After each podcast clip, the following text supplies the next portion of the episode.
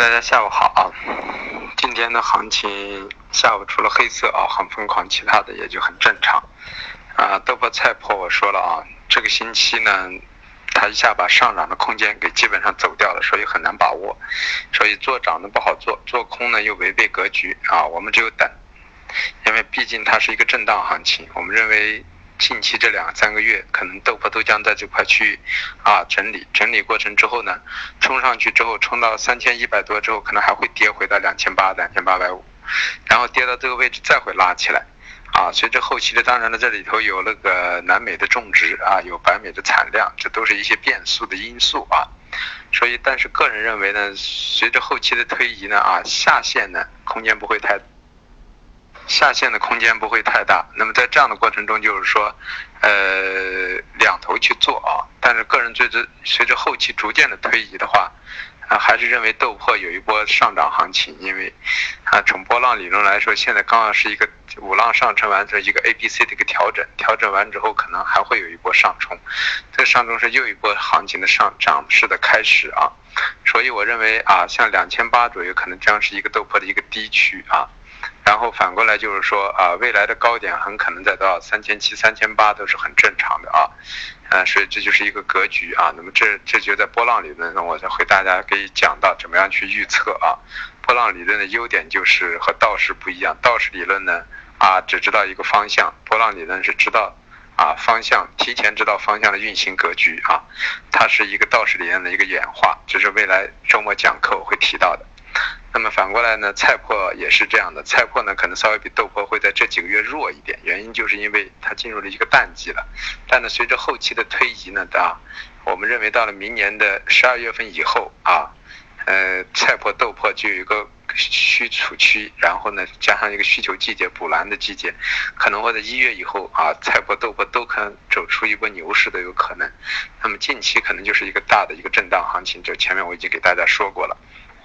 那么中旅游豆油我也说了，中旅游豆油现在是在运行第五浪，特别是中旅游。那么第五浪过程中呢，现在是一个五三浪的上升，进入五四浪的调整。那么这也会在波浪理论去说。那么我个人认为呢，可能会还有一个五五浪会在啊明天或者周末完成。那么这个五五浪的高点可能在五千八到五千八百三左右的位置啊。到了这一块之后呢，整个五浪就完成了。完成之后可能会走出一个大的一个 A、B、C 的调整，这个调整的空间可能又会从多少呢？啊，从从五千八最后跌回到啊啊四千八的概率也很大啊，这就是中旅游豆油。所以我们认为啊，这一周呢周末之前如果到五千八附近可以把多头平掉，然后呢尝试根据情况来决定酌量的去。布一些啊豆油和中旅游的空头头寸，因为我认为下个星期可能会有一个上影线，然后呢十月份呢行情会逐渐走出一个啊高高点往下下移的概率都会存在啊，这是中旅游。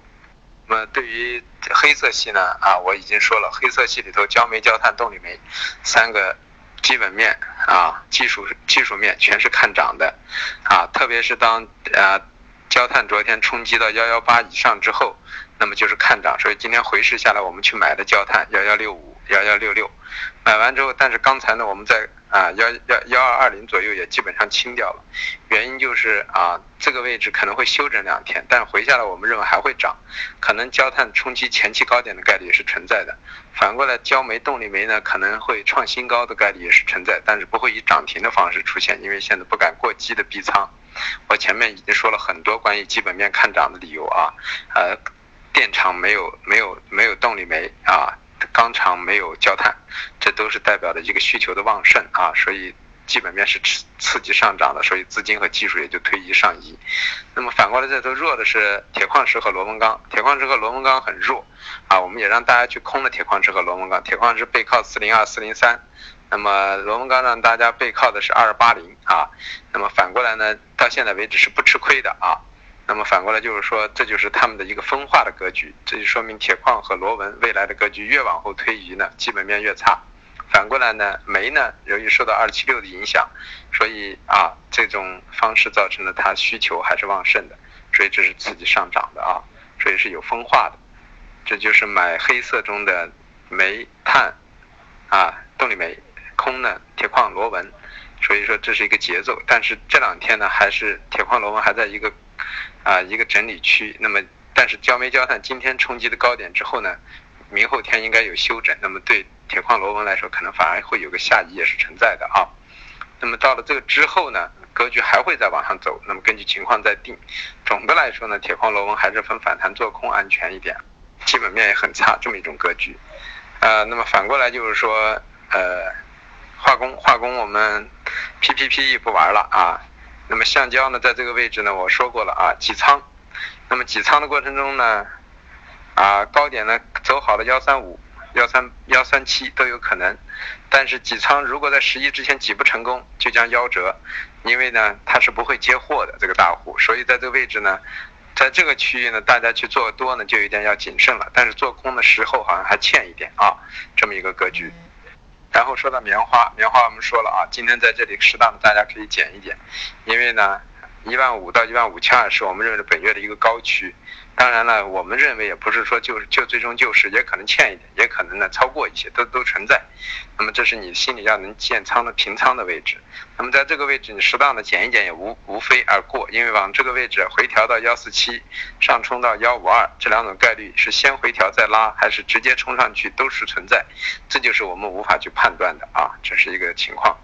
然后再说了一下淀粉啊，淀粉呢，我们说了一直是反弹做空啊，因为基本面不好。那么离我们预计的反弹点幺七二啊幺七三没有到，那么可能很多人没空上。如果能空上的呢，应该是 OK 的。我们已经说过了，在前面很长一段时间啊，月初就说了啊，淀粉反上来反到幺七五幺七三去空，目标价位本月可以见到一千六啊。那么现在离一千六已经咫尺之遥了啊，甚至走好了走到幺五八也是存在的，嗯，就这么一个情况。好，谢谢各位。啊，有色系呢？有色系早晨也说过了，像锌和铝还是纯反弹做空啊。铜呢，现在在这个位置呢，做多不易啊，做空呢还等待时候。呃，然后呢，镍呢还是早晨的观点，八八万八万一是一个中轴，八万五八万六是一个上轴，啊，七万六七万七是个下轴。那么就是说，在这块区域自己去把握，现在我觉得不太好把握吧，这个位置。